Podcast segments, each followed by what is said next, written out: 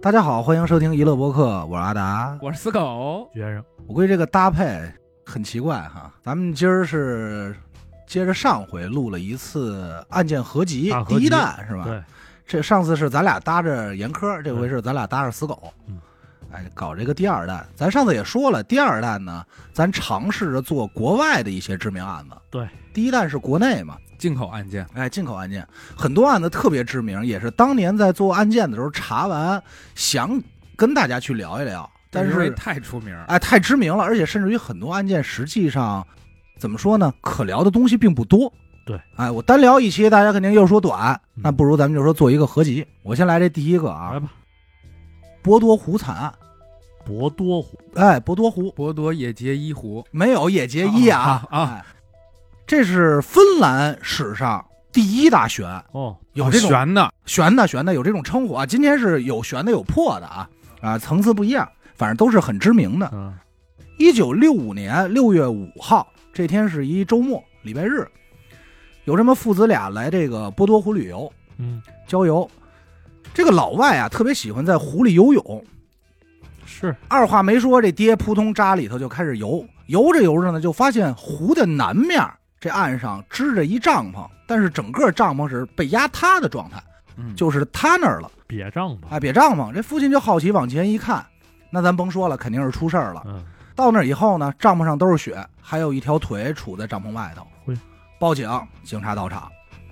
警察来了以后呢，也是吓坏了，整个帐篷所有的固定绳儿都已经被切断了。帐篷外边儿这个布啊，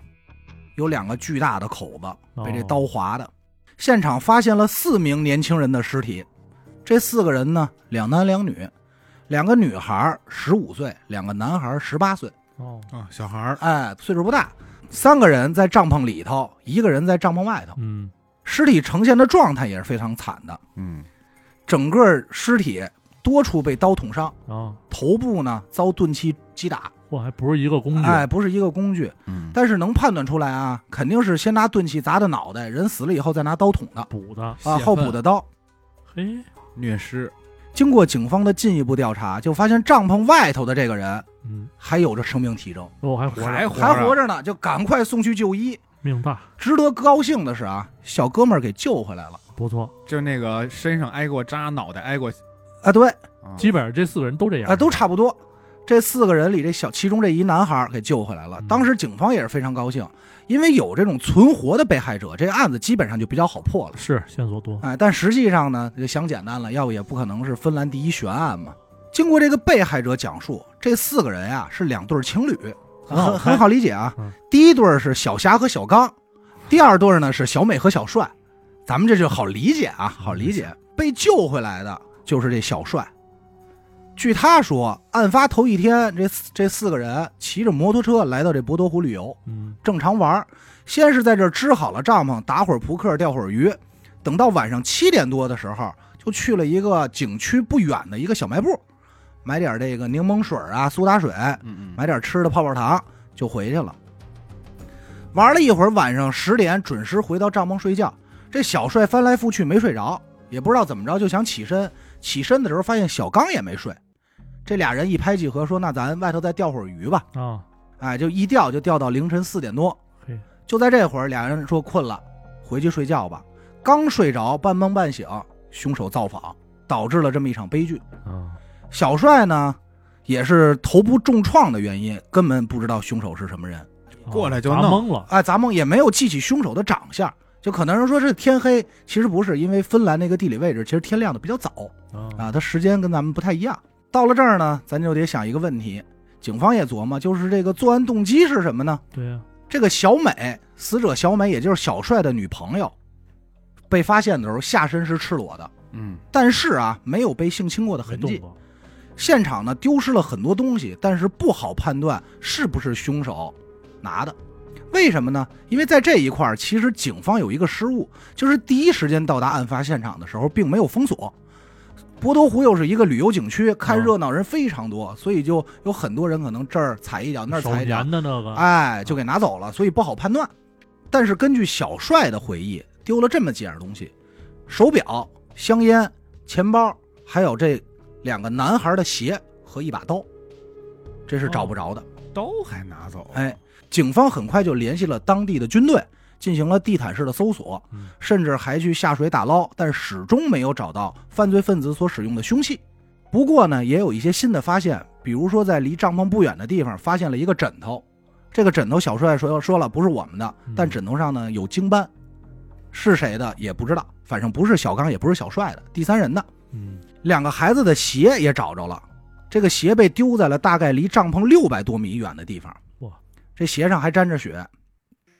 也就因为这样，整个案子开始发酵，关注的人也越来越多，谴责警方无能。同时，警方呢也接到了许多的电话，其中就有几个是比较重要的，啊，号称说自己看见了凶手。其中有一个是早上六点多钓鱼的男孩嗯，还有一个呢是哥俩十五六岁，他们举他们看见的内容是差不多的，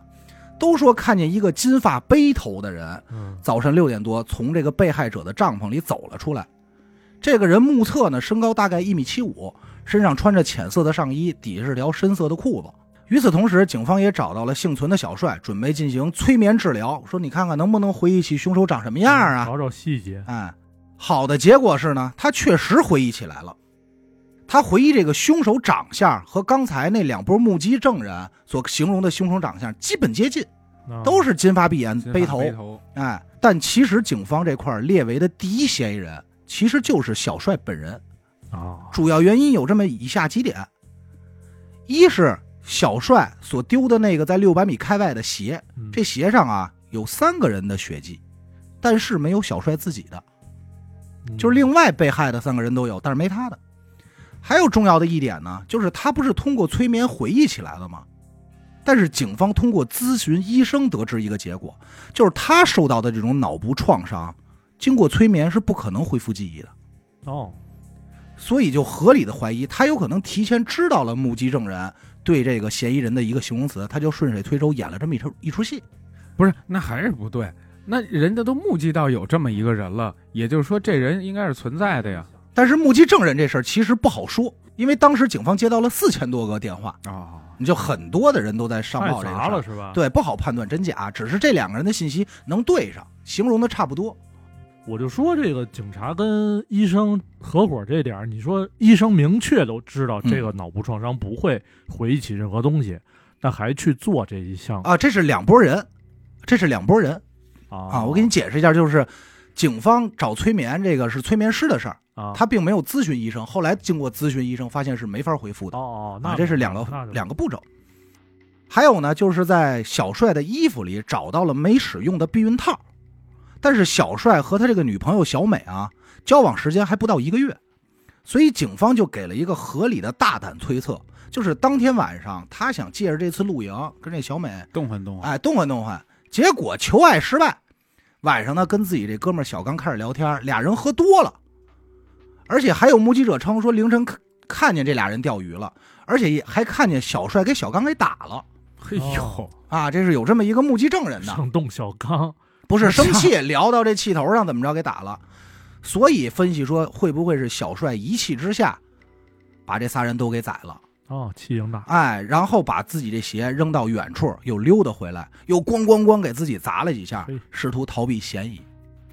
二零零四年的时候，这是一九六零年的案子啊。嗯，零四年的时候，小帅因为三项谋杀罪被指控逮捕了。不是这四十四年，啊哎，四十四年啊，但是最后无罪释放。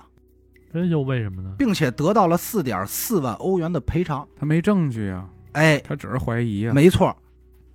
这个法官是怎么判的呢？也是因为这几点啊。首先一，警方说的这几几条基本上都是完美反驳了。嗯，第一条，他所受的伤啊，其中有一个是颅骨贯穿伤和下颚骨的贯穿伤。嚯，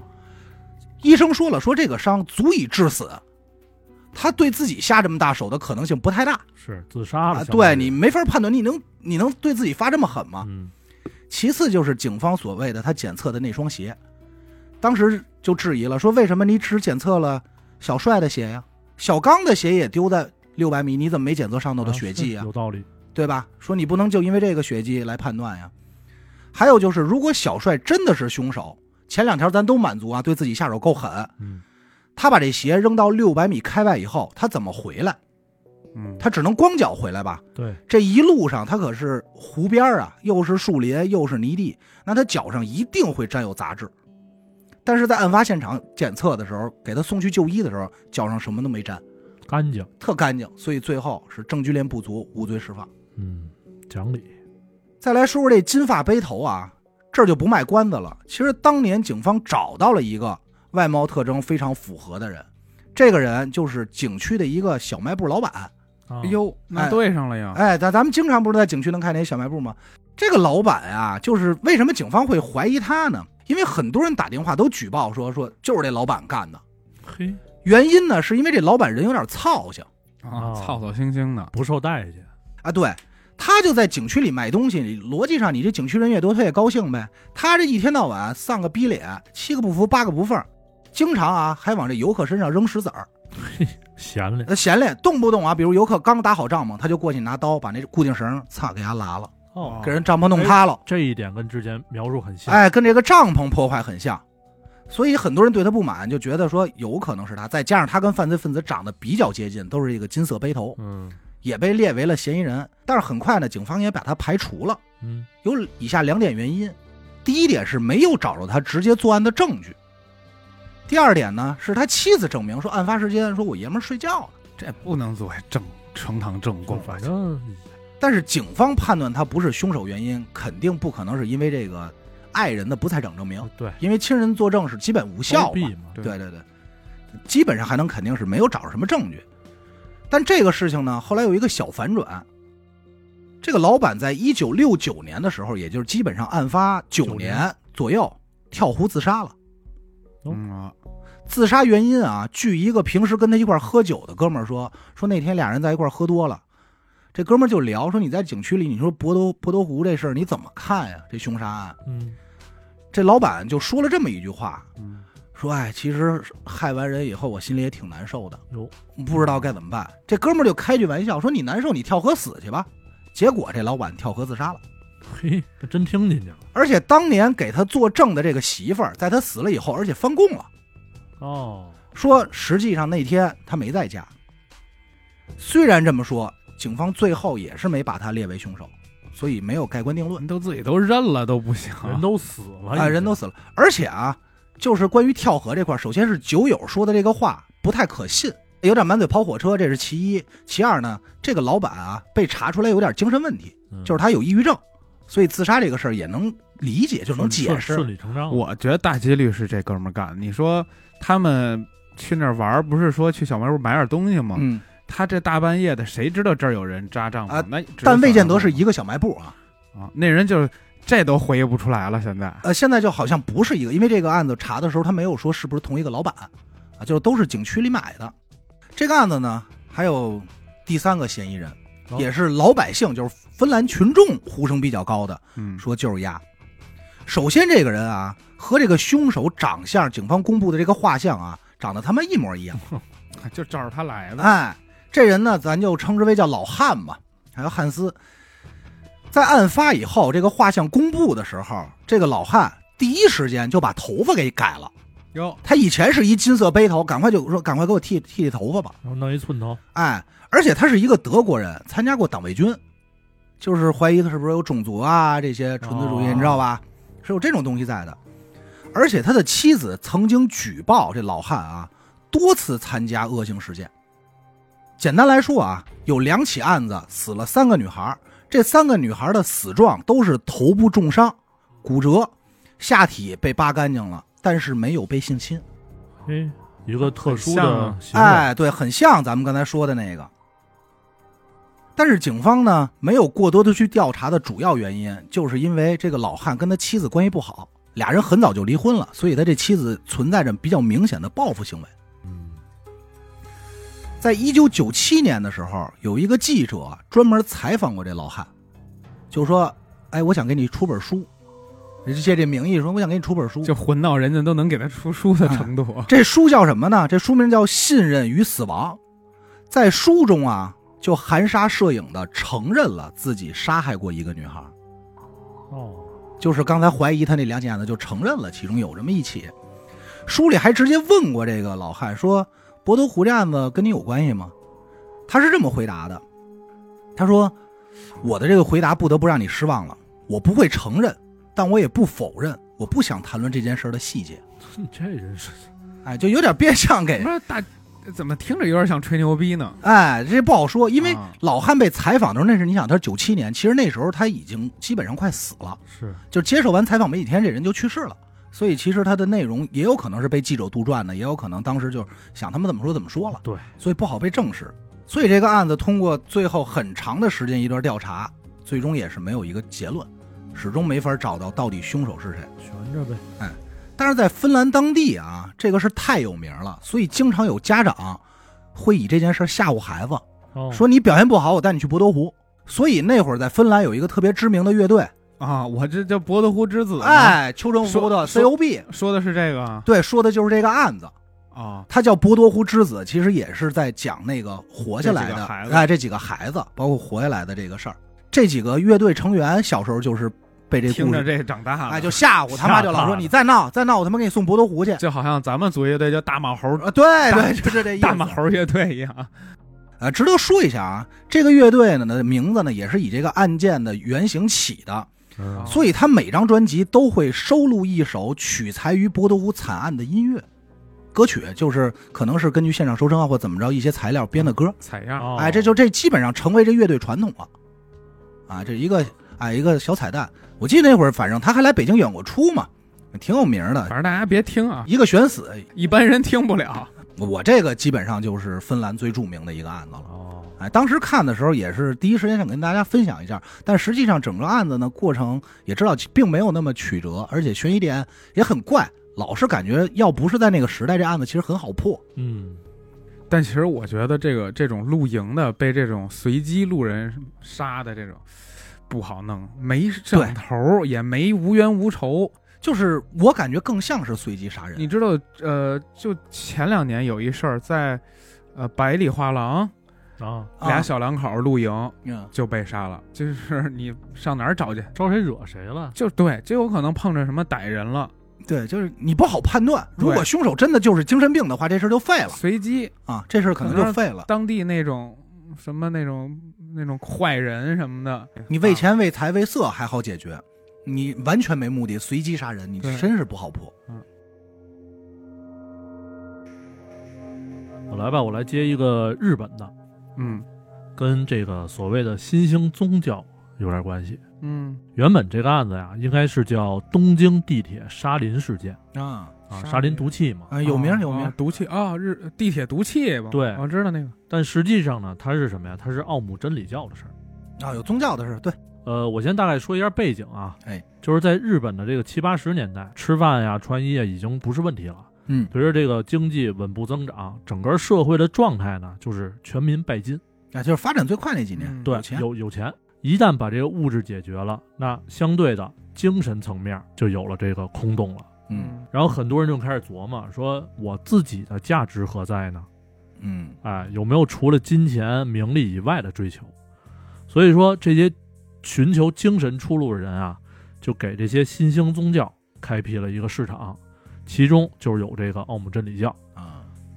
那咱先说说这个奥姆真理教的创始人，他叫麻原张晃，我记得是一胖子吧，挺胖。嗯大胡子，啊，长得反正长挺头发挺挺磕碜的那么一对个啊，他呀，眼睛有病啊，小时候就送到这个盲人学校嘛。嗯，但他不是全盲，就是一只眼睛是失明，但另一只呢还有这个差不多百分之四十的视力。嗯反正就这一点，他就在学校开始作威作福了，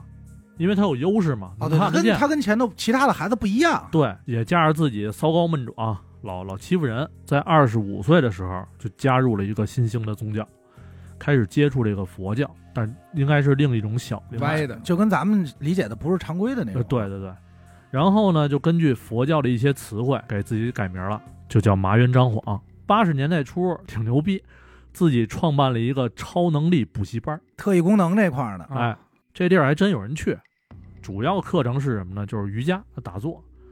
然后后来根据这个梵文的发音，把补习班改成了奥姆会嗯啊，啊，成立了一个会，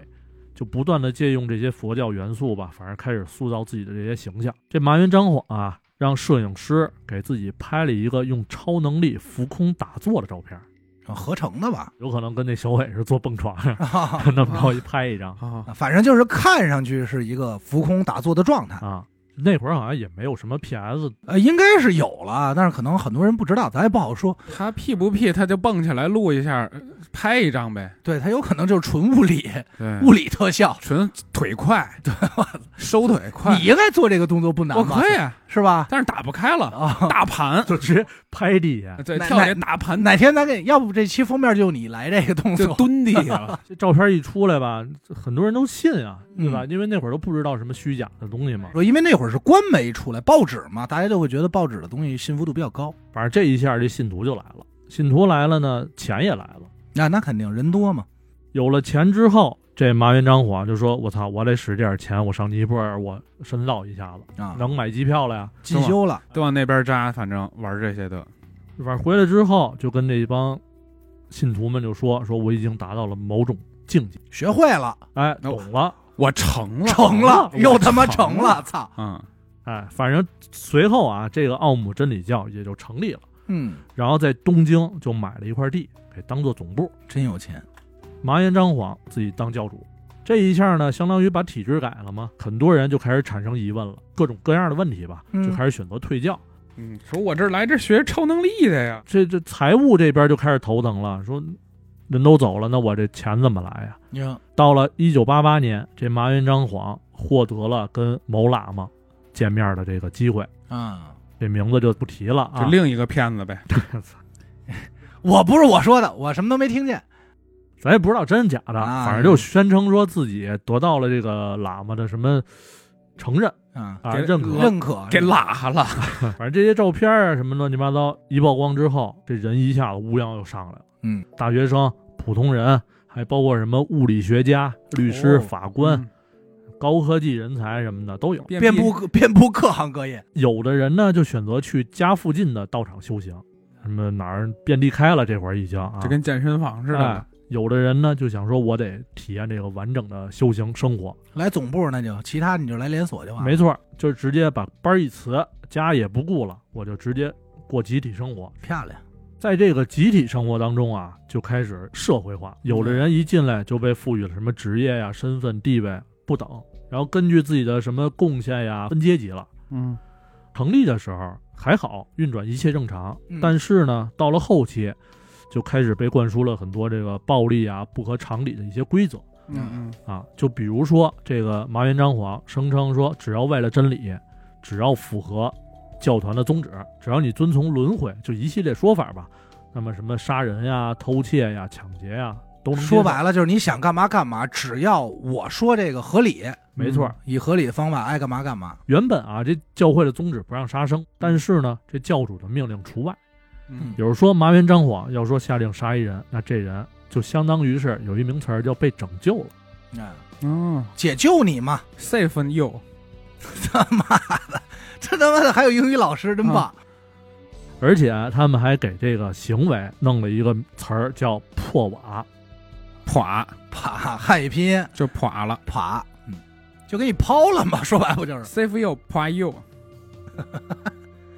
紧接着就出事儿了呀。就是八八年的时候，有一个男信徒说：“你们这些事儿开始就我不太接受了，我不想跟这儿待了。”跟人申请说能不能回家修行，嗯，还挺客气，打招呼了呀。但是呢，这麻原彰晃一琢磨说：“操，这小子可是报社的，啊，别出去给我散去。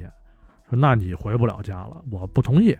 最后呢，反正是叫了这么五个人，给垮了，给垮了，杀人分尸。就开头了，对，教众越来越多，麻原彰晃也是分身乏力了，就说说你们呀，可以通过本教主的一部分啊，跟我近距离接触。嗯，一部一分。部分操，之后呢，又延伸出来一些周边，啊，洗澡水、哎头发丝儿、嗨啊嗨唾液、血液， 哎他反妈正的，洗澡水是按鳖精那么卖的吗？啊，操！什么居林呃对对，村嗯泥儿啊都有，我想知道什么价位啊？够，一根头发丝儿一千多人民币。我操！一伙，这你哥现在你买明星的估计也没这价 吧？那那不日是本人是真有，咱咱这么说，咱们电台有没有要的啊？啊，要我咱们这哎便宜，我给你二两头发，不，咱没二两，咱们便宜。就一百一根儿就行，也也可以吧十块一根儿，我都给他。别瞎说了，他妈的 嗯出事儿了，当时。紧接着大事儿又来了，就好多人不就开始质疑了嘛。然后就有一个人找了一个日本女记者，啊，也是教会里的人是吧？但是这记者不是记者呢，又结合了另外一个人，这个人就是致力于对抗邪教，啊，他能看透这些事儿吗？就专门跟他反着干的。日本司马南，嗯嗯你可以这么理解嗯，啊，由这个人牵头，就开始吸纳这个教会里边有苦水这帮人，嗯，采访他们，说司马老师，司司马老师，记录一些内容，嗯，然后把这些内容给这个电视台呀、报社呀出版，然后大伙儿了解一真相。但是到了这个八九年十月份的时候，一个电视台的这个人就违反了职业道德嘛，在一次采访录像播放之前啊，他把这个录像就交给了公，布了，哎，不是公布了，是直接交到了奥姆真理教手里。那他这就是他们的人，我觉得也是。就是奥姆的人。对哎，这个就让我想起就是搏击俱乐部，哎，对对吧？就到对后来就是连警察什么的都是他的人，对，哪儿？哪儿都是他们人了。对，就已经渗透进去了。反正奥姆真理教一看这事儿呢，就是又愤怒又有点恐慌，嗯，最后咱不知道通过什么手段啊，就给这个电视台施压，也就导致了这次播出就取消了。嗯啊，本来少播一次没什么大事儿嘛，但是现在反邪教这人这哥们儿身份暴露了，得司马老师吗？奥姆真理教也知道是谁了，要垮了一家三口全给杀了。啊！嚯，家里那是一岁半的孩子，我操，真够狠！但是你不得不说，势力是真够庞大的，是是够狠能他妈给电视台施压以。前都在他们大本营里干，现在都出来弄。关键是，这就是他们身边的人遍布的各行各业，肯定有逮牢，对，是太吧？牢了。有有逮牢信他，我操反正就是现在来说啊，人命在他们眼里不叫事儿。是什么都能给你平了吗？刚才不是说了吗？这个买教主周边舞的，嗯现在人又升级了，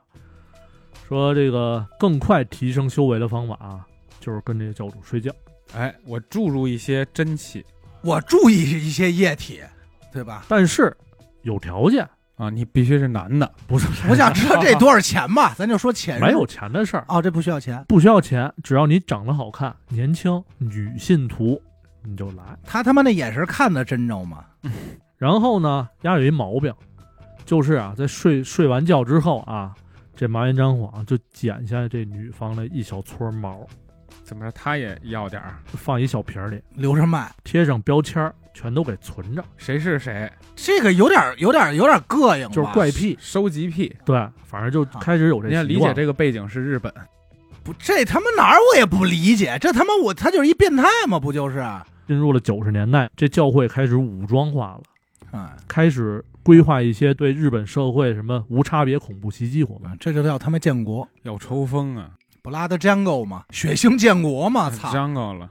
刚开始说了啊，信徒里边什么人都有，嗯肯定是有这个化学、医学、工程学方面的一帮精英。嗯，那他们一块儿干嘛呢？就研究生化武器。哎，是里边人是什么都有，然后这奥姆真理教啊，一开始就想做这个炭疽杆菌。哇塞，知道听说过了，肯定能明白这个东西是足够引起恐慌的。嗯，他这个不是世界都禁止用吗？这炭疽，到了一九九三年六月底啊，这天儿也热了，东京的这个奥姆真理教会所啊，不是就是总部附近啊，嗯会所可还行，就老能闻见一股子一股子这臭味儿。那他妈是成功了呀！然后这邻居就闻见了，就找这个奥姆教就抗议嘛，说你们家干嘛呢？太臭了什么的，嗯别干了，再干报警了啊！哎，一说报警，这奥姆教就怂了，啊哦说赶紧给人鞠躬哈腰行赔行道歉，给伢垮了吧？哎，死于麻塞什么的。说我们这个这个宗教仪式用的药配错了，说味儿有点大，以至于这炭疽杆菌就没成功嘛。啊哦但是呢，还有另外一个可用，就是最开始咱说了这个沙林毒气，啊，就也就是这个事件的名字嘛，这个奥姆真理教还真把沙林毒气给用上了。不是，你说他们弄这干嘛呀？不能理解，就哎就是坏，单纯的坏吗？你他也不为了什么，他肯定是有，就是麻原彰晃肯定有自己的一套说辞，但是咱们肯定理解不了啊。你想那恐怖分子，人家图个钱，图个石油什么的，人家好歹没准他就认为他真在拯救世界呢。嗯，对就吧真的在耍你们，嗯，就对，就是我在拯救你们。跟社会对着干吧，相当于。九四年六月啊，一些高学历什么恐怖分子就开着装满沙林毒气的喷洒车，就开向了当地法院。还选这地儿，为了躲开这摄像头，还选择了另外另外一条路。但是呢，赶上堵车了，到法院一瞧，人下班了，关门了，没赶上。就临时改变策略，去法院的这些什么宿舍、家属楼放毒。到了晚上十点的时候，这伙人就开始撒这毒液嘛，相当于嗯，最终导致的是八人死亡，然后六百六十人受伤。中毒，嗯但是这次袭击之后啊，谁都不知道中毒来源是什么。然后没过几天，这个匿名信就寄到了媒体手里，信上说说这是奥姆真理教的这些行为，宣称负责，哎，也提起了说中毒是因为沙林毒气引起的。嗯，然后九五年元旦，媒体这边公布了这个毒气事件跟奥姆真理教的关联，警方这边呢也准备说敲敲这个麻原彰晃的门了。但是，一月十七号，日本发生了一个挺大的一个地震，导致媒体还有警方这边都一边倒去弄地震这事儿了。这顾不上这个，哎，这边就算躲过一劫。但是老话说嘛，躲得过初一，躲不过十五。马上第二次搜查准备要来的时候，麻原彰晃说：“如果我要再造成一场什么特别重大的社会性灾难的话，那是不是我还能脱离被调查这种情况？”然后就计划了这个东京地铁毒气事件。整个过程没什么可说的啊，就说一个数字：十三人死亡，六千三百多人轻重伤。他们其实就是带着毒气哎进地铁了六嘛，啊千多人，反正最后经过这个法院吧，该死的死，该判的判。嗯，肯定是有这这结局了。疯子，这这我感觉有点抽风了。疯子，他玩一回没没理他还来。嗯，这就已经不知道自己是谁我了，之前看了一个，我忘了哪国家，还是英国还是哪国，也是跟他这差不多，但是那边玩的一什么呀，就是一个后宫，佳丽三千，然后那大哥就是也是养一堆人，在自己大庄园里养着，圈养他们，完了他就玩玩一辈子，最后排着嘛，他排着好像就是女的嘛，对就是对你吧的，就是然后第二代掌门人是他儿子，还来哎，直接收编，他把那些他拿来了、哦也直接也用使，他那个后来已经有宫斗的事儿了，啊勾心斗角什么哦的。有点斯德哥尔摩了那里边。我这跟你差不多。琼斯小镇嗯，特别有名儿这个事件。琼斯小镇这是一人名儿啊，这琼斯嗯，全名叫吉姆·琼斯，一九三一年出生，一九四九年就已经考死进，了，没没没没，就已经考进了印第安纳大学。后来遇到了一个医院打工的护士，结婚了。结婚不久呢，就在自己所居住的这个城市的教堂上班。他本身是一个很热心肠的人，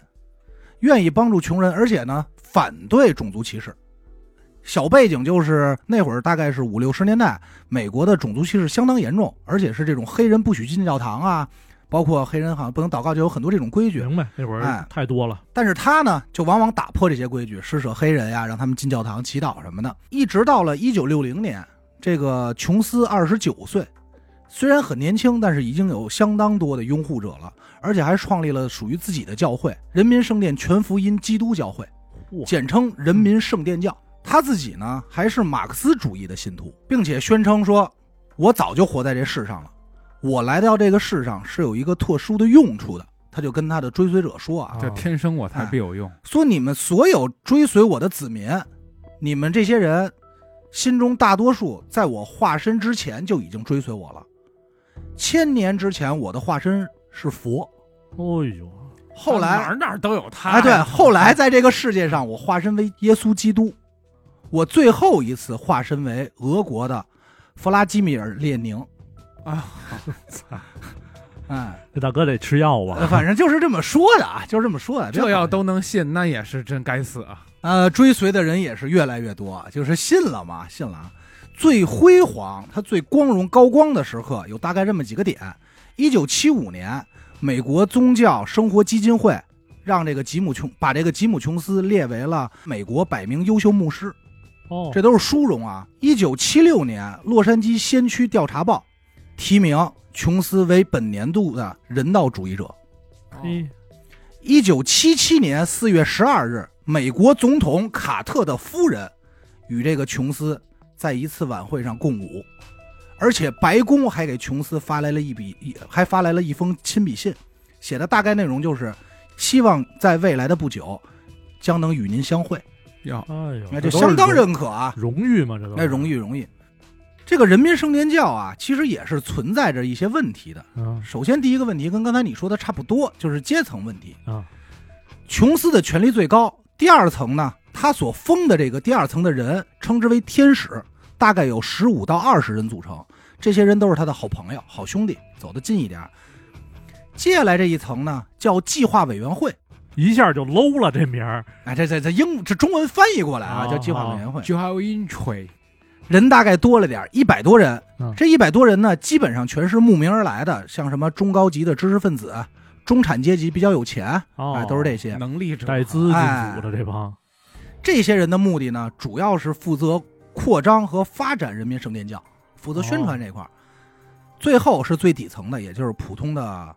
老百姓，就是咱们这种，还有比较穷的人，嗯信徒呗，哎，他们主要负责共同劳动，然后把自己的财财物啊、财产全部上交，嚯全部。琼斯是有严格规定的，放弃一切以后才能说明你是虔诚的嗯。如果你选择了加入我们，你就要上交所有财物。在这点上，这个琼斯是一视同仁，每个人每个月，哪怕说是说靠这个社会养老金活着的，交钱。嘿啊，一视同仁，非常狠。有一些用在了慈善募捐活动，还有一些是教会内部活动，组织啊、吃饭呀、什么经的费经费。剩下的就中饱私囊了。在一九七七年的时候，吉姆·琼斯的账上已经拥有了一千五百万美金，啊，这相当巨大的财富了啊，应该比你那奥姆真理教有有钱多了。是教会还规定，夫妻性生活必须申报。我操我还以为里边必须有我啊哎， 就是就是我要打炮了，啊你得啊！申请，然后我这儿我写要打炮嗯批准已阅，你才能打炮。你用，但是他自己不用申报，他跟谁报呢？哎跟自己，报他有绝对之之上的权利，他拥有向任何漂亮妞提出打炮的权利，而哦且对方必须仆从，而且打完炮以后，他还逼着对方必须把打炮的这些细节当众谈论出来，就上床怎么弄的，怎么动的我，必须大声的说出来。如果你觉得讲这些很丢脸、很尴尬、不好意思，那就表示你跟我发生的性关系太少了。啊，好好多跟我发生一些性关系，来克服内心的这种恐惧。在这些发生关系里的，甚至有不满十四岁的少女，哎呦哎，而且琼斯是严禁同性恋的。人民圣殿教如果违背者会遭遇鞭刑，但他自己是男女通玩，啊，这这也行哎，对他自己就是通玩，而且玩的时候必须要求玩这男的时候啊，要求这女性在边上看着。也解释了，说我跟任何一个人上床的唯一原因，就是为了帮助你，拯救你啊我。垮你呢？哎，不，拯救你都有拯救这词儿嘛，safe you，don't be scary。他会跟大部分的人说说和我上床以后，你会有你会更有革命的热情。怎么还有这个？你啊，就解释嘛，你就甭管人家教会的啊这就是个拽词信条儿呗了。对。后来呢，名声也是越来越臭，举报他的人也是越来越多。在一九七七年七月的时候，琼斯率领着他的子民啊，啊就是他的信服的众人，约一千多名核心教徒搬离了美国，来到了南美洲的小国家盖盖亚纳，还给自己所居住的这个地方，就是他搬到别的国家了嘛，居自己居住的地方起名叫琼斯镇。哦到了这个琼斯镇以后，开始进口大量的毒品和枪支弹药，啊，人不管了嘛都，开始玩这个，而且拥有了这个国家最先进的无线发电机，也有这个国家最先进的通讯设备。这国家是不是就剩部落了哦啊，这很穷啊，这个国家确实，要不也不会允许他进来嘛，因为他是以美国人身份进来的，还建立了自己的护卫军，因为装备都有了嘛。如如果发现有人逃跑，直接带回来处刑，就是枪决嘿。后来事情闹得越来越大，美国这边呢，在一九七八年十一月的时候，众议员、媒体记者，包括一些电视台的知名主持人等人，从华盛顿出发，准备考察一下这个琼斯小镇。同年的十一月十七日下午，飞机平稳地降落在琼斯小镇机场我操，这机场都有啊真是啊！这个这机场就在小镇边上啊，人家机场。土坡吧？参观的时候，这个参观团到场的时候，发现每个人虽然面黄肌瘦、破衣拉撒，但是都洋溢着灿烂的微笑，啊，幸福而且所有人都赞扬说琼斯说他是无私的，他是有功德的，对我们很好。考察队一看说没事，那就准备回去呗。就这个时候，突然有一个随行记者就感觉自己这手心啊被塞了一张纸条，哟，一打开发现是一个姑娘给他写的，上面写的是“请帮我们逃离琼斯镇其实上面写着“微我五十”， 今天周四，”。肯德基，我居然在这儿听见了肯德基的烂梗，我操，太嘚儿了！微我五十。我多大的事儿好吗？第二天，这个众议员就找到了琼斯，拿着这个纸条说：“你给我解释。”但其实这个做法很不理智啊。是啊，啊，这琼斯也表示很大方，就在这个大会的礼堂就跟人说，谁要走就谁走吧。刚开始是没人敢走的，后来陆陆续续站出这么十几个人。这所有人正要走的时候，这教徒中突然有一个人拿着匕首对着议员，啪就一刀就给刺了，呀，给这议员给美国来那议员哎，给对，弄直接就给捅了。考察团的人一看说：“操，这情况吓坏了！”就带着所有要走的人，还有他们自己的人，破门而出就要跑，出去就上这车就往飞机那儿跑。嗯，刚上飞机的时候，就冲进来一辆拖拉机，冲进机场。这拖拉机上架着冲锋枪，就开始对这飞机扫射。这飞机上还有这琼斯的卧底，就是佯装要跟他们走的那些人里，当场也是拿出枪对着这些人梆梆几枪。好在是枪法不准啊，只打死两个人，后来就被缴械了。最终飞机是飞走了，也死了不少人。嗯，肯定的，当天晚上，也就是十一月十八日，这个琼斯把所有人召集到自己这个大厅，嗯，把众徒把众教徒聚集起来，同时打开了一段录音，录下了自己说的话，时长四十四分钟。后来这段录音被称之为“死亡录音”，大概内容啊就是怂恿所有人集体自杀，哦哦，就是我这儿快没完蛋了，你们哎得，跟我一块儿、因为他知道那边已经逃回去了嘛，出事儿了哎嘛，肯定出事儿了。他其实呢对所有的这个信徒啊进行过两次的自杀培训，并且给这个集体自杀这个行动起了一个名字叫“白夜”。每个人，包括儿童，被要求排好队，他们每个人会拿到一瓶红色的液体，并告诉他们这个液体有毒，喝完之后四十五分钟就死了。第一个喝下这个毒药的是一个女教徒，确切来说，她不应该是第一个，因为第一个是她怀里抱着不满一岁的孩子，啊，这边拿着注射器吸完以后给孩子打完，然后自己喝，死了。琼斯的要求是父母必须先给孩子喝，然后才能自杀，啊，这是很变态啊。十一月十九号上午，大约有三百名当地的军人和警察全副武装姗姗来迟。等来到琼斯镇的时候，全是尸体，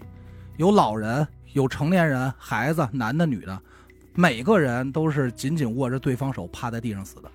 还发现很多尸体并不是服毒死的，而是被枪杀的。哦，就不愿意服的呗，盘点了一下，一共是九百零八具尸体，其中包括二百七十六名儿童，但是其中啊还有八十四人逃过一劫，这嗯就是当时在外头还没回来，出去干活种地的那帮，哦，哎，逃过这么一劫。上夜班的，这个就是美国非常著名的琼斯镇自杀事件，那琼斯自己呢？也死了，也死了，也是美国现代史上的一个巨大污点，就是他其实不太愿意去去承认或去聊这个事儿，你知道吧？特别严重，因为之前这个是吧，还都接见过，又给了这么高的评价，结果闹成这样，非常恐怖啊！这个现场有照片，但大家不要看了啊，还是呃，我再来说一个比较近的吧，韩国的事儿，媒体那边没有给他起出这官方的名字，嗯但是呢，咱这边就管它叫宝蓝案，宝蓝案，对，叫宝蓝，因为是一孩子嘛。嗯，这事儿呢挺近，二零二一年二月十一号，这不是疫情那年的事儿吗？对，嗯呃，起因是什么呢？是一房东就给另外一个人叫姓姓石，咱就管她叫老石，一嗯女的，就给她打电话，说你你闺女已经搬走了，你过来打扫一下房间，因为啊我要还租下一家的可能。这老石呢，就是叫上自己相当于老伴儿吧，其实岁数都不大啊。嗯，俩人一开门，就发现这个自自己的这个外孙女宝兰嗯，躺在屋里，那哦宝蓝是一个孩子，这年呢，宝兰三岁，被发现的时候啊，就是怎么说呢，已经干了差不多，有而且屋里也特乱，全是垃圾什么的。原本这老两口呢，就以为这宝兰应该是半年前跟这孩子他妈一块儿搬走了，嗯但是没想到是这么一个见面方式啊，嗯马上就报警。警方呢是以虐待儿童为由，就逮捕了这个二十二岁的宝兰他妈，叫小金。孩子他母亲嘛，对，宝兰呢是小金跟前夫所生的，呃，在十九岁的时候生下的第一胎，也是来之不易，因为之前啊总是什么流产呀、乱七八糟，可能自己的原因吧。夫妻二人是对这孩子是宠爱有加，但是时间一长呢，这小金就开始对这孩子爱答不理的，就不再关注这孩子。他自己闺女不喜欢，哎，那不知道为什么，而且那时候也年轻嘛，因为毕竟案发时才二十二岁嘛，嗯，年轻贪玩儿，又开始出入一些什么酒吧呀、夜店之类的这这种地方。他老爷们儿姓洪，小洪也看出来了，说是不是有事儿啊？在外头是不是被这我出轨了，还是怎么着？啊感这觉脑袋上那有顶帽子，啊、有点绿。反正这俩人就隔阂就开始越来越大，直到小红发现自己媳妇儿怀上别人的孩子之后，这段婚姻也就告一段落。是这不结束还能怎么办呀？哎得认头啊，二零二零年四月份，这俩人离婚了。小金呢就带着这个宝兰租住在父母家楼上，等于回娘家了，差不多住一块儿。但是还得交房租，啊，对，咱不知道什么构造，是公寓啊、还是什么啊别墅，这乱七嗯明八白糟的。八月的时候，这个小金还有她现任这男朋友不是怀孕了吗？嗯，结婚了，然后还发朋友圈说说我得带着这个宝兰什么的，跟现任我们一家四口好好过日子。但是啊，这一切都是表象，因为他压根儿就没想带着孩子走。怎么说？他跟警方说什么呢？说说我这儿马上要生孩子了，嗯，我自己没那个精力，而且家里也没什么钱了，我没法再照顾这孩子嘛，嗯，就直接就把孩子给扔家了，就这么着就走了。按常理来说啊，他走了，这宝兰三岁嘛，对吧？也会走路，会开门了吧？三岁会吗？四狗差不多。啊，差不就多就已经可以做到这些了。，对。那出于本能，这些什么恐惧啊、害怕呀、还有饥饿，那这孩子应该得整出一些动静儿吧？嗯，对吧？但是呢，邻居还有住在这个楼下的什么姥姥、姥爷、老石跟老金两口子，没听见任何动静。嗯，然后很多人就开始猜测，说这小金离开的时候啊，这个宝兰就处于某种状态，就当时可能就死了，啊，这么猜的。按照这小金来说啊，他说他是在七月份见的宝兰最后一面，嗯，之后呢还用照片发过一些什么朋友圈，但是有朋友就跟他说说我看看这孩子呀怎么着的，他就说不行，生病了，啊就给拒绝了，说你别看。嗯，那这里头肯定有事儿啊。哎，而这时候，这小金还领着政府给这个宝兰发了什么每月五十万韩元的津贴。嗯，那到底是什么原因，这小金不愿意抚养宝兰呢？反正随着案件的调查啊，反转马上就来了。嗯，为了调查，这警方呢就给这个小金两口子啊跟宝兰做了一个亲子鉴定。嗯，这一家三口嘛，三月十一号这结果出来了。按照常识来说啊，亲子间的这个 DNA 应该都是百分之九十九点九匹配什么的，对吧？嗯但是宝兰的 DNA 不光跟小红，也就是他爸没关系，跟他妈也只是部分匹配，啊，也不也不是他的，能听明白吧？嗯我现在有点乱了。就是说白了，这个宝兰就不是这两口子孩子那就是报错了，那不对，那怎么还有部分匹配呀、啊，对，这就很奇怪，部分匹配。那警方这结果一看呢，就立马就说，那我再把范围扩大点儿嗯啊，再调查调查他们家人什么的。结果出乎意料，简单来说，小金他妈，也就是说这宝兰的姥姥，嗯，才是这宝兰的亲生母亲。我操，是嗯不是有有点绕，但是好理解。不一点都不绕，就是说白了，宝兰和他是妈他妹妹。？是他妹妹吧对，一点都不难理解，好理解。啊但是面对这种情况啊，嗯这小金还是坚称说宝兰就是我自己亲生孩子。那他这宝兰老了，是老石呢，也同样是在否定说我就没有没再生过别的孩子。这俩人啊，都认为是这个 DNA 检测肯定是有问题的，嗯你验错了。那面对这些质疑，这警方也是说，那行，那我多给你测测呗，嗯就找了其他的第三方机构啊，乱七八糟多测几次，结果还是一样。就是她是他妹妹，对，这老石才跟宝兰是母女关系。老来得女儿，这个老石老伴儿，这老金嗯跟宝兰没任何关系。嗯，老爷不是孩子的亲爹，对，就是就是我这么理解没错吧？对，老爷不是外孙女的亲爹嘛？而费尔进啊，警方马上就逮捕了这个所谓的姥姥啊，啊。但是面对多重压力，这孩子他姥姥依然一口咬定说：“我没生过别的孩子啊，我不知道。”这他妈证据都摆你面前了，你不知道？但是呢，警方在这个姥姥写给这个老爷的信里边又发现了一些端倪。嗯信是这么说的啊，说说我对调查结果啊一无所知。如果当初早一点报警，会不会不是现在的结果？反正这话说的有点摸不着头脑嘛，对吧？就好像是他知道里头什么事儿、啊，说的是哪个事儿呢？其实呢，在宝发现宝兰的前一天，这孩子他姥姥就独自打开了这房门，发现了宝兰，嗯然后就把这个事儿，孩子肯定没了呀，嗯对？吧？就跟他闺女小金就说了，俩人还从手机上就聊，说我这事儿怎么处理，咱怎么掩盖，然后最后得出一结论，找一小箱儿把这孩子装了，撇了，嗯，哎，这么处理，就是商量了一个怎么解决藏尸藏尸计划，弃尸。弃尸，嗯但是不知道什么原因，这个姥姥就没这么干，反而是把这事儿告诉了姥爷。嗯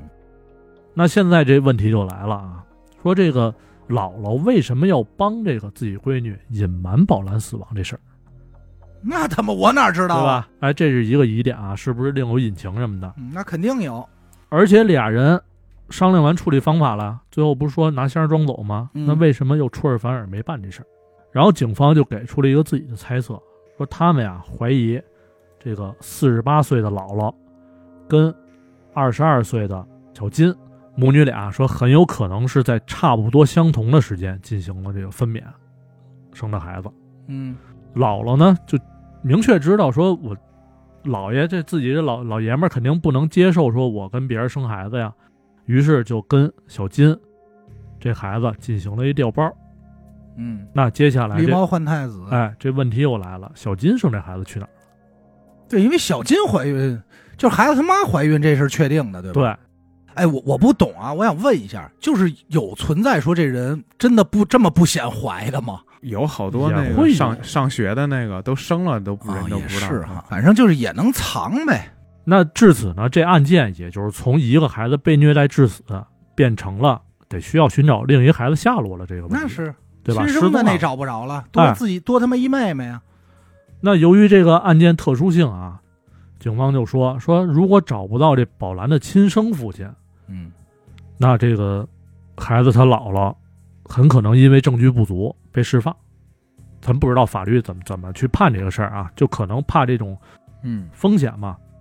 说找到亲生父亲才能说击溃他这个心理防线。那他妈哪儿找去啊？对呀、你这么大事儿谁敢承认啊？那警方也干了这事儿了，嗯就是找遍了所有孩子他姥姥身边的所有男性啊嗯，包括接触过了什么饭馆的老板，嗯快递员、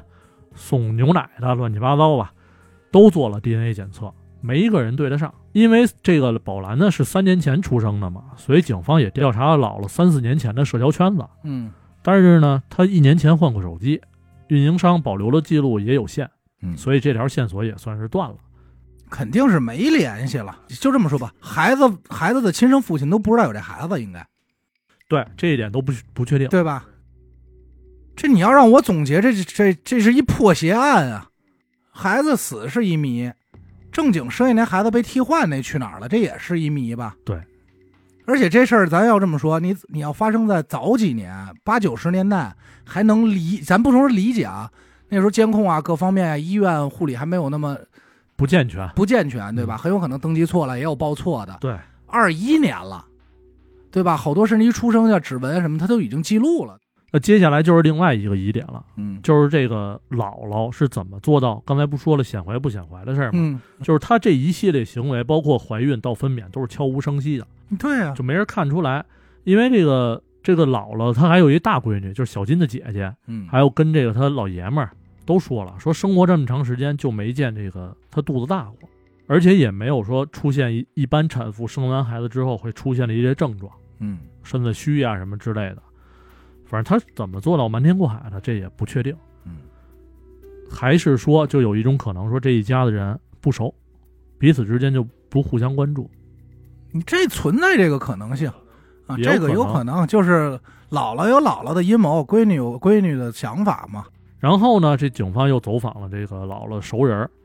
就有人证实了，说二零一八年一月份，这个姥姥在上班的地方请过假，而且这段时间显得是比较臃肿的，穿衣服也比平时的大。那警方呢，就把这个她生孩子日期锁定在了一八年一月到三月。之后就开始走访当地以及附近的，就是一百七十多家这个妇产医院，嗯也没找着记录。没找着，完全没找着，这线索也算是断了。紧接着查他这个使用的笔记本电脑，就查到了几条搜索内容，一个是自助分娩，还一个就是分娩准备这些这不实锤了，差不多自己这不就需要这些东西嘛。因为小金是在医院生的孩子，他没必要去准备这些内容，所以这一点肯定是放在这姥姥身上的。嗯，但是，一八年这个姥姥也是四十五岁了，也算高龄产妇了，很危险。然后警方就琢磨了，说会不会借用别人身份生个孩子呀什么的？那要真是这样，那难度更大。还是那点，就是这不是当年了，这二一年了，好多都是电子入党的。还得去查说有分娩记录，但是没有孩子出生申请记录的这些人，就很麻烦。然后再就是什么呀？如果说是姥姥跟这个闺女自己闺女换的孩子进行了交换，那什么时候交换的？它目的是什么？反正各种谜团吧。但这个事儿确实挺匪夷所思的，不太好找着一个特合理的理由。我我我分析，他这闺女这孩子可能就没活，那在医院呢？在医院，如果要一孩子死了，他肯定会有一些然后他我感觉他妈大概他这孩子呀是谁也不能说，谁也就自己不能闺女也不能告诉。呃跟闺女估计是知道这事儿，说但是呢就掩人耳目，你就给我养了这孩子了，那这亲生的就没活。不知道怎么着了，没活卖了还是怎么着的，我特早之前看见一个新闻，就就是比如说拿你举例子吧，就是你跟你媳妇儿结婚，生了一个孩子，但生下这孩子是你弟弟，按基因来说是你弟弟，就跟你是兄弟，就是跟你不太像，就跟你的基因不是百分百匹配的。哦为啊什么呢？？是因为你母亲在怀孕的时候，啊实际怀的是双胞胎。哦，哦明白了。哎，然后你在生长过程中，你把你把双胞胎的另外一个给吸收了嗯，，吸收了，然后我的一部分就变成了那个基因，哎对那一套基因。而你的一部分正好是在那个人的生殖器上，啊，也就是你自己的生殖器上 我。操，另外一套。对，就是你的生殖器是你弟弟，啊，行，能能明白吧？然后就导致了这么一个一个结果，我忘了最后基因是我我哦明是白是你弟弟还是什么，反正就不是一个你的孩是子。我明白你但这个跟理那论，因为我也猜过是不是就是比如说，咱不知道是不是叫嗯胎中胎呀，还是什么生生物物学角度对这生物些学，因为为什么呀？就是我爸的一个同事，就是一就是这么走的，嗯，就是他就是嗯癌症嘛，癌症的原因就是就是他身体的一部分，他就那是应该叫什么寄生胎吧？还是对什对么呀对对对，好像是，就是他是他身体的一部分里头是他弟弟或者是他哥哥，在他体内，但当时是是没有查出来的。我也想过这个这个情况，但是后来一琢磨，你就想宝兰跟她姥姥的，就跟她姥爷这个基因都对不上，嗯，啊对吧？对那就没有这对种可能了。这反正不好说啊。就是说我突然想起这么一个事儿来，但确实这个事儿是不太好，不太好扯得。这里肯定有是有猫腻的，反正对高低丢了一孩哎子，，那会不会是他这个闺女生不了孩子，让他妈给他代哎出孕的她怀孕了代孕的，而且对但现她在闺女还确怀着孕，就是她自己能怀孕，但是她没有卵子，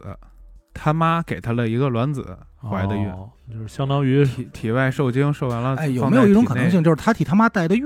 对呀、就那是有代必要孕吗？就是按死狗说的，我觉得有这种可能。就是行为上可以对她妈理解想，但是要目的上对，就是他，明白嗯就是他闺女本身就怀不了孕，然后从他妈那儿取的给带取的卵子代孕嘛。啊，扔但是再我觉扔得他吧这孩子最后就没养活的原因，可能是就是这孩子他妈压根儿就知道这不是自己亲生的。或者这孩子他他可能就是想要一个，这那个他不是说每个月给一个补贴吗？他就骗这个吗？那也一条生命啊，哎，不清楚。反正到现在这案子是没结论的，不是可能也就一年多吧。这案子我太想知道结果了啊、到时候你看能不能跟进一下。但是呢，这个小金，也就是说宝兰她名义上的母亲啊，嗯，是因为这个是虐待吧，反正没管这孩子嘛，是被嗯判了二十年。然后，但是对这个孩子他姥姥还是调查。这家老爷们儿都得哭。够乱的我这也是韩国的青蛙少年失踪案，哦，啊！这听过，这这太知名了，是太吧？知名了。韩国韩国知名三大悬案之一啊。简单来跟大家说一下，可能好多人都知道，一九九一年三月二十六日，这时间相当具体。这一天呢是韩国的选举日，在韩国选举的时候，一般学校啊、单位、公司这些都会放假，就是相当于是全休啊，这么一个这一天。韩国大邱市有六名小学生在其中一孩子家里玩儿，嗯就这院儿里这折腾。这时候就有一个院儿里的家长说：“你们吵不吵啊？这大白天的，出去玩儿去吧闲。闹”哎，闲闹。其中就有一孩子说：“那咱这样吧，咱去咱们后头这个卧龙山上抓蝾螈去吧。”但是因为“蝾螈”这个词儿啊，就是好多人不知道是什么啊，也不好理解，所以当时呢，警方就说：“咱们就用青蛙代替蝾螈 吧。靠，”能明白吧这？个意思哎，都因为都是类似于四脚这种啊爬行动物嘛，所以这个案子被称为“青蛙少年”。啊，哎，是这么来的名儿。这六个孩子里哈，其中有一个孩子说回家准备东西嘛，准备这些东西的时候，他妈抄子网上嗯我哎他妈耽就误说了说你别去了，太远了。啊，这孩子还听话，拦了一道，这就是这堆孩子里唯一一个幸存者。哎剩下这五个孩子呢，就是回家各个准备自己的铁桶、铁锹、木棍儿什么的，嗯约着在这个卧龙山这山口入口集合。这一去就再也没回来。下午，家长带着村民上山夜市找了，找了好几个小时也没找到，最后选择报警。整个案子呢，一共有三个目击证人。第一目击证人啊，是其中一孩子的哥哥。这个在路上的时候骑自行车，早上九点多碰见了，就问这帮孩子嘛去，他说抓蝾螈。啊，呃，注意安全啊！这哥哥就回家了。第二个目击证人呢，是一开饭馆的大姐，这大姐也没提供什么重要线索。比较重要的是所谓的第三个目击证人，这第三个目击证人啊，也是一个学生，而同时间也在卧龙山上玩儿。实际上他并没看见什么，啊但是他他在玩儿的时候听见了两声惨叫，哦，啊，这这么两声，挺惨，然后就也不得知什么情况，也不能确定这惨叫就是这几个孩子发生的。在这些孩子失踪第十天的时候，其中一个孩子的舅舅接到了勒索电话，大概内容就是：“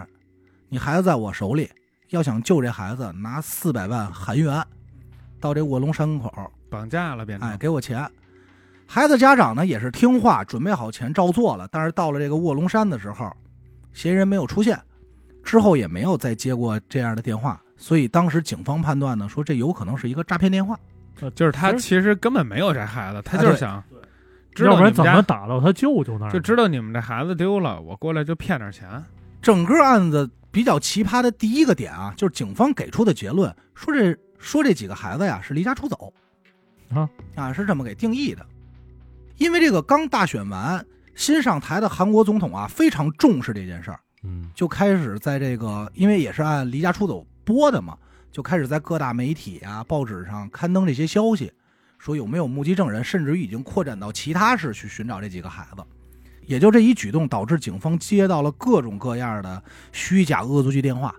有说说我就是这孩子的，也有说 是我绑架的，也有说是我我干的，怎么怎么着。这招儿肯定是不啊行孩的。子几岁？呃，这几个孩子是平均大概是十岁左右啊，哦小的小的可能八九岁，大的十一二岁、十三岁这么样。嗯当时韩国呢还有一个比较著名的犯罪研究中心，呃，就是很官方的这么一个机构。嗯，其中有一个教授就说，杀害这五个孩子的人啊，应该是其中一个孩子的父亲，并且说这五个孩子的尸体就埋在这这家里后院了，我嗯操，哪儿来的因为这这理论啊？就是分析出来的嘛，嗯犯罪中心的嘛，按心理学给分析出来。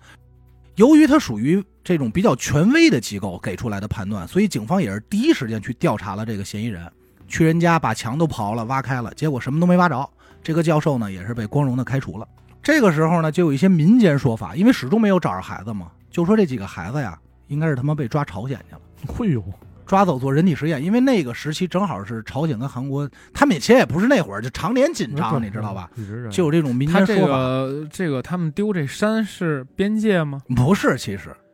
就是这这就不算谣是传嘛，对，就是一种说法。一直到了这个青蛙少年失踪的十一年后，也就是二零零二年嗯九月六号，有一个参有一个村民去卧龙山上摘这个野果、橡树果什么的，在半山腰的时候发现了五具骷髅，哦，这时候才看见哎，人拍的了才才的找着才找着。十一年以后，就是这五个孩子，咱这就不废话了啊。五具尸体里有三个孩子的头骨是有这种敲裂的痕迹，甚至有一个是有贯穿伤的，是有洞的，哎，感觉是像遭钝器这种伤害导致的。而且现场还找到了一些子弹壳。简单介绍一下背景，就是卧龙山实际是有靶场的，所以当时就有人怀疑会不会这五个孩子的死亡原因是因为嗯有人擦枪走火导致的。哦但很快这个结论也是被推翻了。因为首先第一点就是靶场那天休息，因为咱刚才说大选嘛，啊，是是没有开门的。其次呢，就是你要误伤误伤五个孩子，其实还是挺有难度的。你这是穿糖葫芦的事儿啊，嗯一枪五杀不可能，对，比较难。这时候警方就给出了一个推测，说这几个孩子呀，应该是在山上迷路冻死的。啊这有真的是警方给出来的啊，不是说咱们这儿胡说的。有推测，啊，但很快也被推翻了，因为卧龙山首先它不大，它不是真正意义上那种大山。嗯，其次呢，是这个山周边呀有铁路，所以在晚上的时候，整个山的照明情况周围是很好的，啊，够亮，它不够黑。还有就是这几个孩子从小就在这山上玩，啊，熟，对山路太熟悉了，山又不大，所以不太存在这种迷路的情况。韩国某电视台还在同年做了一个实验，就是找了五个年龄相仿的孩子，嗯，在晚上让他们去山上玩，看当然能不能回 来。哎，看能不能回来。当然，全程也是做了保护了啊。嗯，最后发现这五个孩子都顺利找回了家，就是在山上迷路的可能性几乎为零。时间一直到了二零零六年的三月二十六号，就同一时间，整个案子在韩国已经过了十五年了，嗯也过了当时韩国法律的有效追诉期。嗯，就那会儿是一个点，就十五年以后不再追诉了，就是你就算逮着真凶也没用。也没用了。对这个时候，在网上贴吧上就有一个帖子非常火，说我知道怎么回事儿。这一般都这时候出来，哎，嗯，嗯这帖子的作者说呢，说这个凶手啊已经去世了。他之所以知道真相呢，是因为这个凶手的妻子告诉他的。嗯这凶手这两口子啊也是卧龙山人，并且有一个儿子，这个儿子还是个残疾人，家里还养了一条特别大型的猎犬。啊，案发当天呢，这个残疾儿子说是想去修这个狗窝，嗯就把这个狗啊不小心给放出来了。这个狗正好袭击了当时五名失踪少年的其中一个，直接就把一孩子头骨给咬穿了。 嗯，哇天，是这孩子太脆啊呀，还是这狗太牛逼啊也呀？大型猎犬，特别大，咱也不知道，因为具体品种没有放出来啊，就它就是这么形容。这个凶手呢，为了袒护自己这个残疾儿子，就选择杀掉了剩下四个孩子，这四个目击证人，然后把这五个孩子的尸体埋在了卧龙山里。这个帖子出来的时候呢，很多群众是相信的，为什么呢？是因为这里说出了很多细节，包括说我把这个资料啊给过这个记者的名儿，这个记者是谁谁谁叫什么，然后又给了哪些媒体，有迹可循，嗯哎，有迹可循，好多，所以就是非常相信。但是咱也知道，互联网这种东西其实是不太可信的，很有可能就是写了一部小说嘛，嗯，对吧？所以到最终，就到今天为止，这个案子始终也没有解决，也没有一个结果。但是在二零一五年的时候，法韩国也是把法律改了，就是不存在十五年的有效追诉期。嗯，延长了，哎，延长就是以后再逮着依然是可以审判你的，但是目前到现在也不知道怎么回事儿。是他这个我怎么记得也改编成电影了吧？哎，对，改编成电影了啊，有一个电影，后来说好像有一个逮着有一个是猎人吧，还是什么当兵的，还是哎，那个我就忘了，因为电影实际上我并没看，啊，但是确实改编成一个电影，所以这个五个孩子到底怎么死的是，是是不好理解的，对，因为有几个疑点啊。首先是五个孩子岁数不小，十几岁？十多岁，咱不能说大，但也是小学生了。你一个人能同时制服五个孩子吗？那他妈逼十六岁孩子都杀人了，对，除非你手里有什么武器或怎么怎么样，你才能同时制服这五个孩子，啊，而且整个状态呢还是比较像熟人作案的，这个是第一个疑点。第二个疑点就是警方当时搜山，还有村民跟着搜山。咱说了，卧龙山不大，搜到第二天凌晨三四点钟就一直在搜，基本整上都踏遍了，整个山踏遍了，而且是拿着探针，一方寸一方寸找，愣没找着。哦，对，要被埋的话肯定能探着，，对，关键是第二次发现尸体十一年以后的时候，是到那儿直接就在外头露着的，就很奇怪。而且法医说了，这个尸体这几个孩子就是死在山上埋在山上的，没动过地儿，没动过地儿，不存在在别人杀后来埋回来的，第一现场就在这儿，就在这儿。那你告诉我，当时怎么能没发现？就很奇怪，这不好解释，怎么查的，对吧？无能。你看这是这这不好评价了，这事儿就我接着来一个相当有名的啊，嗯，辛普森杀妻案，哎呦，这太有名了，也是被拍成过纪录片儿，好像是。啊，这我要没记错是李昌钰参与了是吧呃？也参与了。嗯事发地点呢是美国洛杉矶。嗯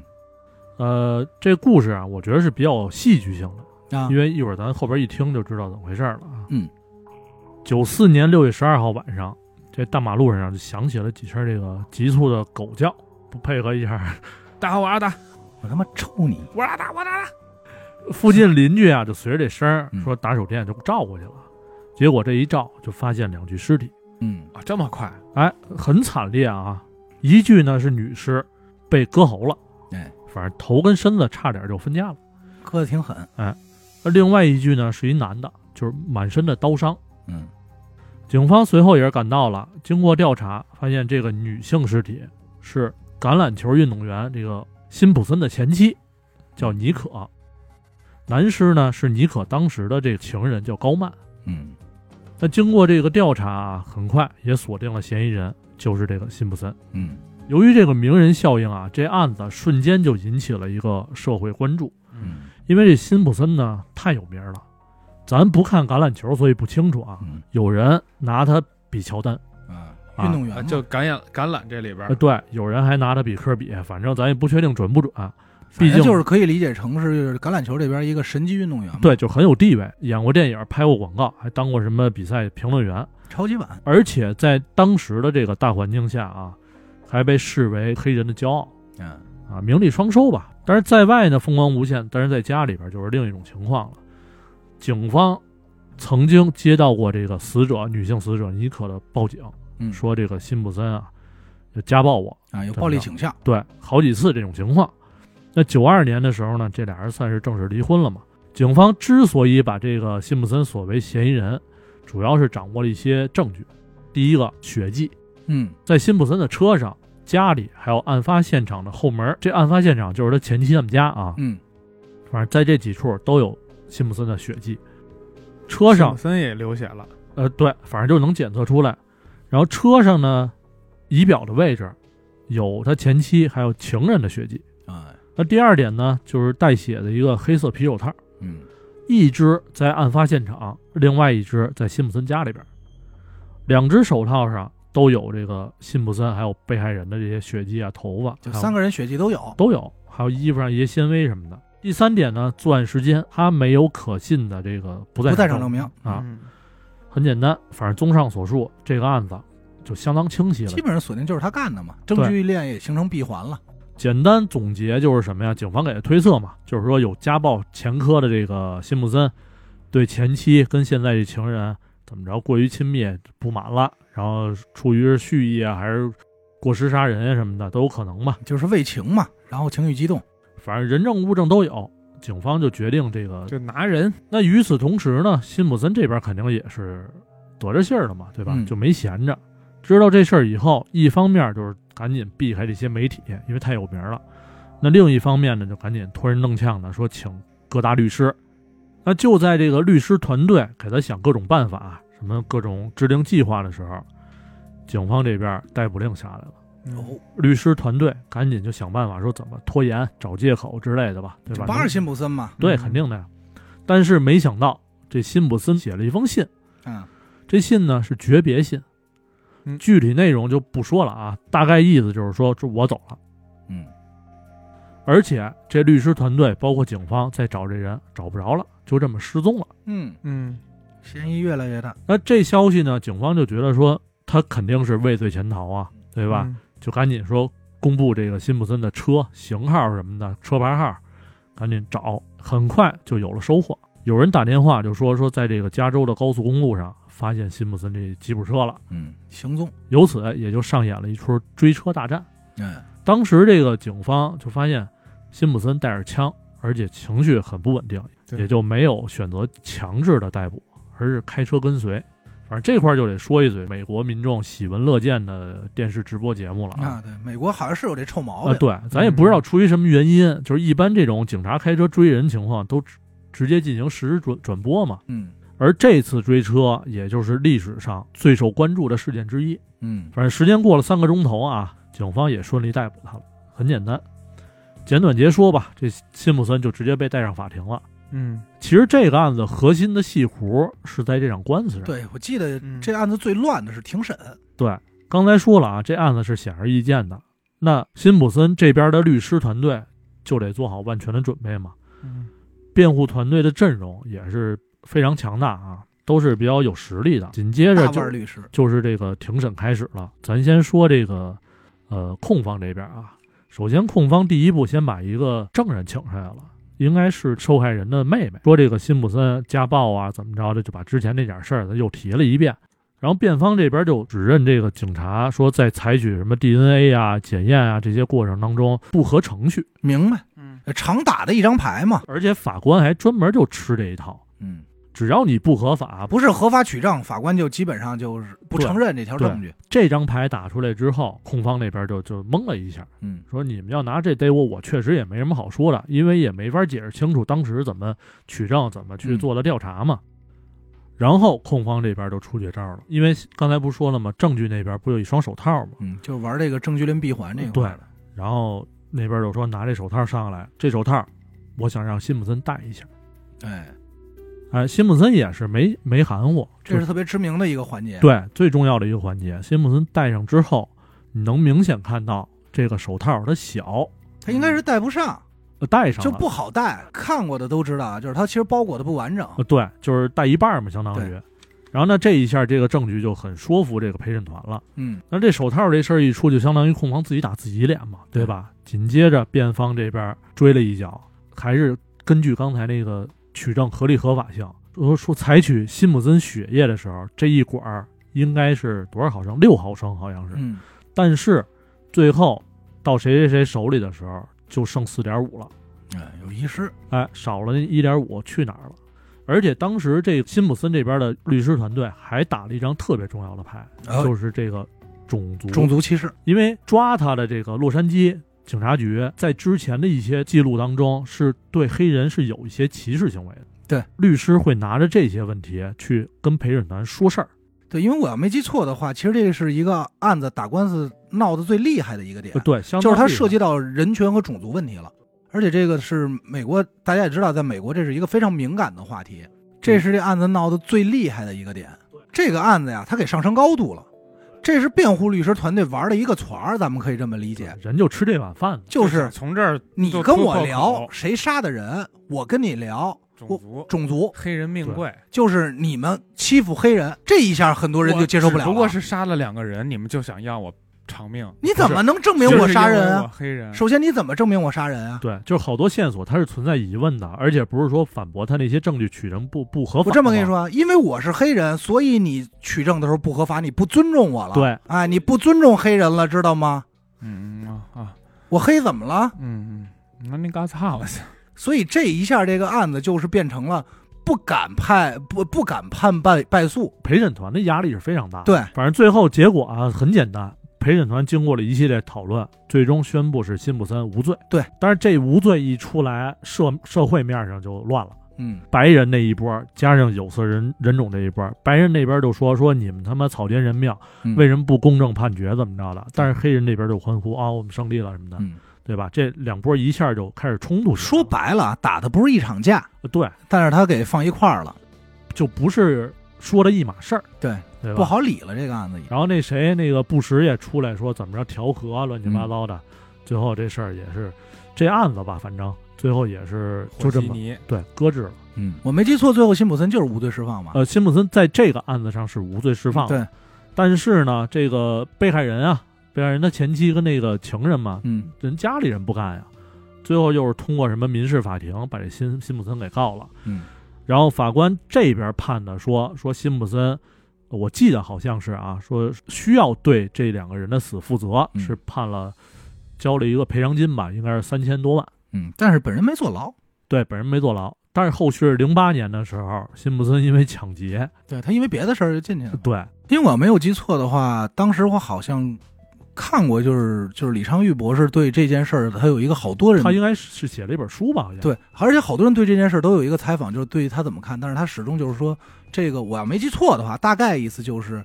这不是案子的事儿，呃就是对因为他只负责侦破，但是最后其实打的不是一个侦破啊，打的是一个别的事儿。但实际到底是不是他呢？咱们也真的不好说，因为证据链就是说，即使其他证据咱们都能咬合，但是手套这块确实不好解释。后来我又跟进了一条线索啊，嗯就是在日后的好几年之后，好像是，呃，在对辛普森是写了一本书啊，还是什么呀？嗯辛普森是有有过这么一个行为啊，就是他在知道自己要开庭之前，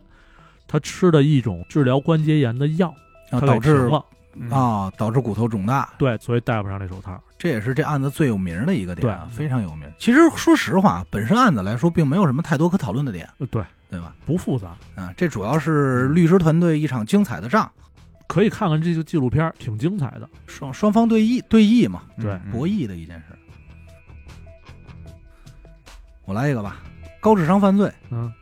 帝国银行事件。呃，这个帝国就是银行的名字啊啊，就是银行的名字。这个案子在我看来是非常精彩的，我也查过很多资料啊，不同这个不同资料显示这个案子有偏差，所以我给大家整理了一下。一九四八年一月二十六日下午三点，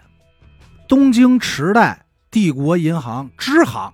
啊正打算关门结算，因为那会儿下班比较早嘛，三点多正打算关门结算的时候，进来一个年纪大概有四五十岁的中年男子，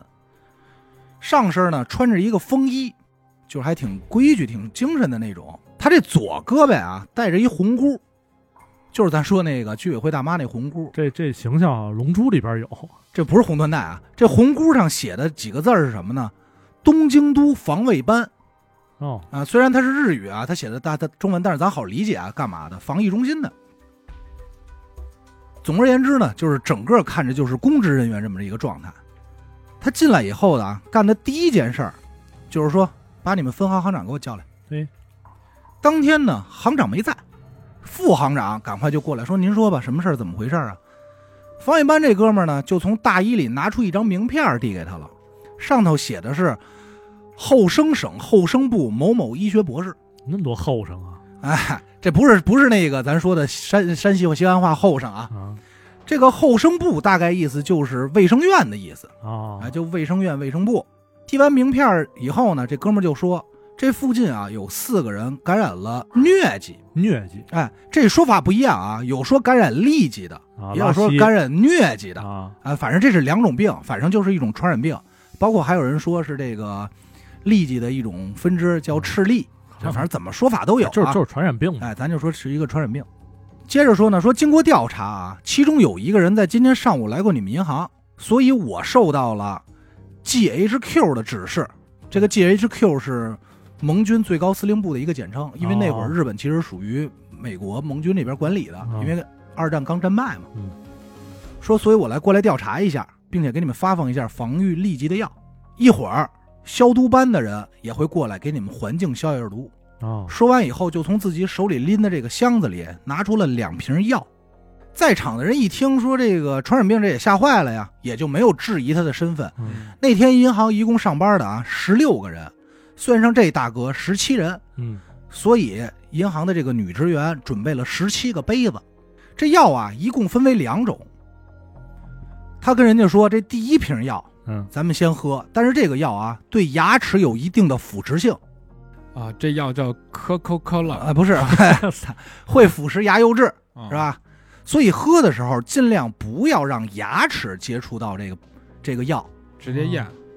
等喝完以后，大概等一分钟，咱们再喝第二种药。保护然后牙齿的哎，不不是啊，就是两种药。然后他就拿出第一种药，用这个滴管儿在每个杯子里滴上了一点儿，开始给银行的职工演示，自己我喝喝这药哎，先把杯子高举，然后让这杯子这药直接滴到嗓子眼儿，然后咽下。哦，那其他人看完他喝完以后也跟着喝呗，就排队着喝药。嗯等第一杯药所有人都喝完以后，有人就开始觉得这个嗓子和胃有一种很强烈的灼烧感，哎呦，很难受嗯。劲儿大，但是所有人都忍受着，因为他也说了第一种药不好喝嘛，救命的呀，这是哎，就是等着他给安排第二杯药。第二杯药也是同样的节奏，滴管滴好了，说喝吧，大家一喝，喝完以后，很多人就说：“哎呦，太难受了。”就问他说：“我能去厕所漱个口吗？”他就说：“去呗，赶快去厕所。”然后这十五个人就都开始往厕所跑。啊都都难这受，这都都难受，就剩下这几个。在这过程中，有的人就已经倒地了。不行了，哎，而这个所谓防御班的这个大哥呢，呃，而所谓这个防疫班的大哥呢，就开始走到了银行柜台搜刮财物，走的时候还特意把自己出示这张名片揣兜里带走了。嗯，这十六个人里啊，有一名女职员也是强忍着痛苦爬出了银行，向路过的两名女大学生求救。这边报警，紧接着警察和救护车赶快过来，嗯到达现场。十六个人里，十一个人当场死亡，我操，有两个人是在送往医院急救过程中死的，最终有四名幸存者。经过警方的调查发现，他给大家喝的这两瓶药里是什么呢？嗯，嗯，第一瓶儿氰化物，操，直接那么低，哎，就是咱们柯南老师这氰化物喝完苦杏仁儿，嘴里苦杏仁味儿那就是这个。第二瓶儿普通的白水。他之所以安排大家喝两种药的原因，是因为怕大家喝完第一种药，这个氰化物对身体伤害比较大，而且反应比较大，怕人忍不了，所以怕人忍不了闹出动静太大来啊，影响他计划，所以他让大家忍一分钟，再喝第二杯白水，明就是稳一下，稳一下再毒发。嗯嗯，这名凶手啊不，对，我操，那那四个人连活也挺牛逼，哎，，这名凶手啊，自己可也喝了第一杯药，喝的水吧，不知道所有人看着都是从第一瓶药滴出来的，他自己也喝了。可是警方到现场调查的时候，这个人用的杯子没有了，给拿走了。银行呢，一共损失了十六万三千四百一十日元的现金嗯，和一张一万七千四百五十元的日元支票，这个不是一个很大的数字。嗯啊，为什么这么说呢？首先啊，咱先说这个钱在当时不是很值钱，平均这个老百姓一个月工资是四千八百日元，嗯所以推算一下也能知道那不不是多，哎不是一个天文数字，而且还可以告诉大家，在这个银行柜台上摆着四十一万日元，底下这保险箱也被打开了，里头有三十五万日元，这没都是都动是凶手没拿走的。经过幸存者回忆啊，说这个人衣服穿的非常得体，捯饬的喷儿啪的，嗯，说话落落大方，谈吐是那种上层人士很有文化的感觉，很有背景。多说一句，这个氰化物啊，属于微量致死毒药，是啊，也就是说嗯喝一滴足以让人死亡了。但这个人能做到让你喝第一杯的时候你还没死，让你等一分钟喝完第二杯的时候再突发身亡。而且你想啊，他所有人是排队喝的，如果嗯第一个人喝完以后，当时就出事儿，后头人是不会喝的。对呀，哎，所以他就能这么精准的把控毒量，嗯，而且去推算毒发的时间，说明这个人有着超高的医学知识和医学背景。不是他妈原来七三幺的吧？哎，学医的一定是高材生，要不就是化学家，你要不你不可能这么把控拿捏的这么准，太难了。嗯算时间是吧？哎，很难。经过警方的调查发现啊，这种类似的事件一共发生过两回，内容基本上和这回很像。有一个人也是冒充着卫生班过来发药，但是去的别的银行。啊，所有人喝完药以后呢，没事儿，也没有造成银行的损失，所以就没当成当回事儿。那人是真的呗，可能应警不是是假的，因为没有发生，因为前头也是说你们这儿闹痢疾啊这些传染病都是一套的。会不会就是一实验一下？哎，警方推测可能是实验。还有一回呢，还是这个人，就长相什么形容都差不多啊，啊也是说传染病，到另外一家银行去发药，还说给他们消毒。但是当时这家银行的行长呢，表示比较质疑，就问他说：“哎，那来取钱那个患者的名字叫什么呀？患病的这个人，他随便说了一个，和银行的记录没对上。”哎所以就就露就馅儿说，哎，就往地上说，那我给你们简单消毒一下吧，洗洗手嗯，转身就跑了。呃，警方把这三件事一串，就说这肯定是同一人作案。对，因为各方面手法太一样像了，手法一样。警方就开始调查，发现他之前去的两家银行的时候都留下了名片，哦，但是第二家银行的名片呢不存在啊，假名。嗯但是第一家去银行的这个名片，这个人是确实存在的。还还不同的名片哎，不同的名片，两个人人名啊不一样。这个真实存在名片的这个人，还是一个心非常细的人，他确实是医学博士。嗯，他一共啊就印了一百张名片，因为他名字里有特殊字，所以这个字是需要特殊印的。哦开，版哎，打开版，所以当时他就没有印这么多。而且这个人心细到什么程度啊？嗯，这名片他一共发了九十四张，只有六张剩手里，他还都知道这九十四张发给谁了。嘿，有记录，有记录自己记了，因为当时名片属于比较珍贵的东西。经过警方的追查，最后追回来六十二张名片，有二十四张确实的证明是真的丢失了，就是有迹可循的，但有八张不好证明丢失在哪儿了。哦，所以犯罪嫌疑人就在这八个人里，怎么确定的这八个人啊？因为这有八张名片实在是找不着了，就是他说我丢了，但是不好不好去追，就是你不好证明你丢哪儿了。就是这八个人拿到了这个所谓的这博士的名片儿，哎但是找不着了，弄丢了哎，但这啊是这借口很假，啊！这八个人都说我不知道丢哪儿了，哎，对对，就各种有丢了，有说有给谁的，反正就是无迹可循的。剩下那二剩下的都能找回来大概的路径。所以这嫌疑落在他们八个身上。对啊，其中，警方锁定的最大嫌疑人是一个居住在北海道的画家，名字叫平泽。怀疑他的原因很简单，一个是他名片说不出下落，嗯，其次就是他家人给他做出了不在场证明，这是不成立的，因为在当时的日本，所有亲属关系做出的不在场证明都是不成立的，不被认可的。哪儿哪儿都差不多这路子。第三点呢，就是他曾经诈骗过银行四次。哦，啊，有这种前科。逮捕他的时候呢，他兜里呢还揣着十多万日元现金，但是他还不解释这现金从哪儿来的，哎，所以警方二话没这有说问题直接啊逮捕了。嗯但实际上，咱可以说啊，这次逮捕是非常草率的。首先，咱先说家属做证明这个事儿不被日本认可，实际上啊，给他做证明不在场证明的很多都是他的亲信，而且人数特别庞大，哦，就相当于他去参加了家族的这种聚会，嗯所有人都说他在场呢。哦，但是因为是亲属关系，不被认可，明白哎，了。所以这块明白其实是有有问题的。还有呢，就是他是很早之前就报过警，说自己钱包丢失了，因为他说名片塞在钱包里嘛了，嗯警方也接到了这个报案，嗯，但是就是不能证明他这件事儿。还有一点就是他个他是个画家，他没有医学背景和知识，他完全不懂他如何精准的去把控投毒的量这件事儿，嗯警方没有给做出解释。还有就是现场其实并没有采到平泽的指纹，而且存活下来的幸存者，还有他之前不是去过几个银行吗？嗯都让人家看了，说是他吗？这些人看完以后就是不是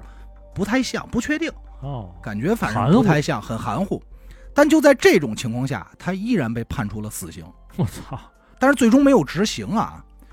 一直到了一九八七年五月十号，最终是以九十五岁的高龄病嗯死在监狱了。那这警方其实就想给社会一个交代，但是又不不去真正弄死他。呃，就是反正当时种种原因嘛，就没有去判处死刑，因为他在监狱里还做过自杀呀，甚至于申请上诉啊、这种行为，啊，但始终警方也没还他这个清清白。真是妈这背着冤案死，嗯，也不好说是不是冤案啊。嗯，但这个事儿呢，在日本有一个民间的都市传说是嗯更广为流传的，就是大家更愿意信的。据说啊，警方根据当时投毒的这种状态，